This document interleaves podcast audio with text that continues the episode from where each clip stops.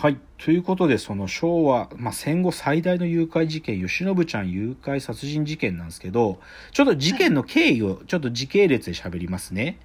その1963年のですね、3月31日に、その吉信ちゃんが誘拐されるんですよ。まあで、まあそれで、帰ってこないっつって、あのー家族が警察に通報すると。はい。で、で、そっからね、まあ、いいろいろ警察が聞き込みしてって、4月1日にね、じゃあ30代のなんか男とか公園で喋ってたぞみたいな目撃情報がありながら、翌4月2日、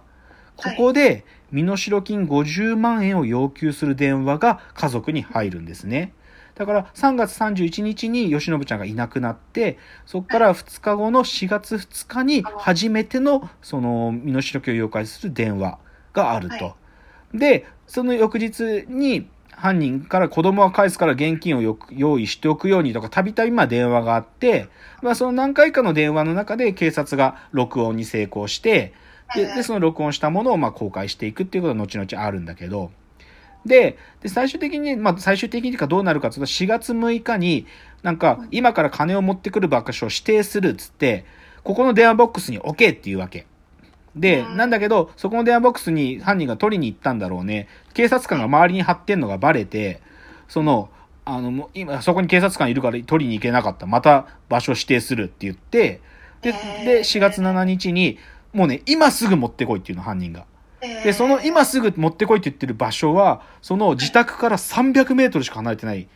そこえの、ーなんていうか自販機っていうか、そこに持ってこいっていうわけ。で、それでお母さんがもう、もう慌てて持ってって、でパッと渡して、だけど、それでね、はなんか警察がね、なんていうかな、ここで初動が遅れて、もう、お母さんが置いて戻ってきて、今置いてきましたって言って、うんバーッと行ったら、もうその時点でもうそのお金がなくなってたわけ。すごい。だからそう、一瞬。だからこれはだから警察のある意味張り込みの刑事の怠慢なんじゃないかとか、いろいろ言われたわけよ。だからある意味、この身代金ももう持ってかれて、で、しかも結局そこから犯人との連絡が途絶えちゃってね、吉信ちゃんとのもう被害者も帰ってこなかったわけ。だから、ある意味警察の失態だっていう見方もあるので、警察はその威信にかけても捕まえ捕まえたかったわけよ。で、で、まあ、で、それ実際犯人にじゃあどういう絞り込みをかけてたかっていうと、やっぱり重要なのはその身代金を要求する電話なのね。でその電話の鉛がね、あの、はいまあ、鉛ってたんだよ。でえ、ーその鉛のが雰囲気から、その、み東北の南の方か北関東の人間の鉛だっていうことをつい、まあ、ある意味、その言語学者とかもね、やって、で、その 年齢だとかそういうので絞り込んでいくわけ。で、すると、そうやって絞っていくと、で、しかもそれで公開で音声、あの、メディアな通して知らせると、あのね、文化放送の記者がね、行きつけの喫茶店で、よく似た声のやつがいるっていうわけ。で、でそれで、そいつは誰だっつって、張り込んでみると、そこに、小原保つっていうね、まあ、よ、なんていうかな、前科がある。なんか盗みだとか、まあ、小悪党というか詐欺をしたりとかする、そういう小原ってやつが、その捜査線上に上がってくるわけ。で、だけど、小原を呼び出して事情聴取をするんだけど、小原は一向に、てか、アリバイがあるっつうわけ。俺はこの半、その、実際誘拐があった3月31日は、福島の実家にいたんだと。とか、しだから4月2日ので、あの、身代金を要求する電話の時にも、俺は東京にいなかったんだってことを供述していて、そのアリバイも、ある意味、その実家のところで小原を見たっていう目撃者もいたので、だから小原が本ボシなんじゃないんじゃないかっていう確証を持てないまま、小原は結局、この件での逮捕をずーっと見送られ続けたわけ。はいはい、で、そこで、2年経って、平塚八兵衛が投入されるんですよ。ははははで、ひら、で、ちなみにこの小原保つ役をやってるのはね、ドラマの中で萩原正人ですよ。老快にもうずっとこうね、供述をもうはぐらかし続けるんだけど。で、その、じゃあ、八兵衛がじゃあ投入された時、八兵衛は何を最初やらされたっていうか、お願いされたかっていうと、その小原保つのアリバイを本当なのかっていう裏取りをして、もう一度してくれと。ではは、でも実はね、この裏、アリバイの裏取りは今まで2回してるんだよ。にもかかわらず、もう一回やってくれ、八兵衛と頼まれていくんですよ。八兵衛が福島まで行くんですよ、小原の実家まで。で、最初ね、じゃあ、小原を、3, 3月31日に小原を見たという老老婆の証言を確認しに行くと、よくよく聞いてみると、その老婆が小原保を見たのは、3月30日だったということがわかるんですよ。とか、あとね、だからその3月31から4月2日の間に小原がね、でもい、あの、泊まるところがなかったから、その、わらぼっちっつって、こう、稲のこう、刈り、刈り取った藁でこう、組んだ、こう、なんか藁のこう、なんていうの、はいはいはい。そのわらぼっちってとこで寝たんだって小原がし証言してんだけど、そのわらぼっちってのは、3月29日に片付けられていたとかね、い。ろいろね、きょち供述と違うことで、あとね、で、小原は実家に金の無心に行くために実家に行ったんだけど、そのなんか長年ね、こう、親不孝してきた恥ずかしさもあって、結局、実家は訪ねられず、実家の蔵の中に忍び込んで寝たんだと。で、その実家の蔵はね、落とし鍵だったから、落とし鍵をパッと開けたら入れて忍び込めたんだって言ってんだけど、その落とし鍵っつうのは5年前に南京錠に変えられていたってことまでわかるんだよ。とか、その蔵の中でね、そう、米のしみ餅っていうのを作ってあるんだけど、そのしみ餅を食って寝たんだって言うんだけど、その年は米が不作で、米のしみ餅は作ってないってことも分かってくるわけ。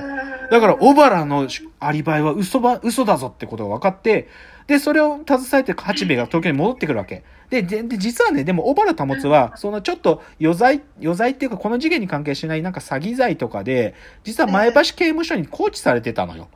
でで、その別件で逮捕されてる小原を、でもこの吉信ちゃん誘拐事件で聴取しようっていうなるんだけど、当時ね、こうね、人権保護団体から、こう犯罪者に対しての人権っていうのをすごい叫ばれた時期で、別件での、なんか長期間での交流だとか聴取っていうのを、あんまりこうせ、なんか積極的にできない時期だったの。だからそのアリバイが崩れた小原を、でも、10日間で、あ、もう落とせっていう風な指令が上層部から出るわけ。だから、八兵衛は、もう、小原とたった10日間で、上げてきたいろんな証拠っていうか、そういうのだ、もう小原に突きつけるんだよね。なんだけど小原は老快だから、ずっと黙秘を続けるわけ。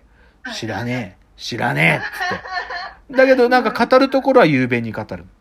で、結局10日間経ってもうダメだと。ダメだ。で、もしょうがない。で、八兵衛でもダメだったかっつって、上層部が最後にじゃあ FBI のね、正門鑑定をやろうとか言って、そう、正門鑑定で、もうだからちょっと小原ともう最後に雑談してくれと。で、雑談してる中で、その、で、そこで声を録音して正門鑑定にちょっとやってみて、そこからとか言うんだよ。だけど、その雑談の中でね、小原が、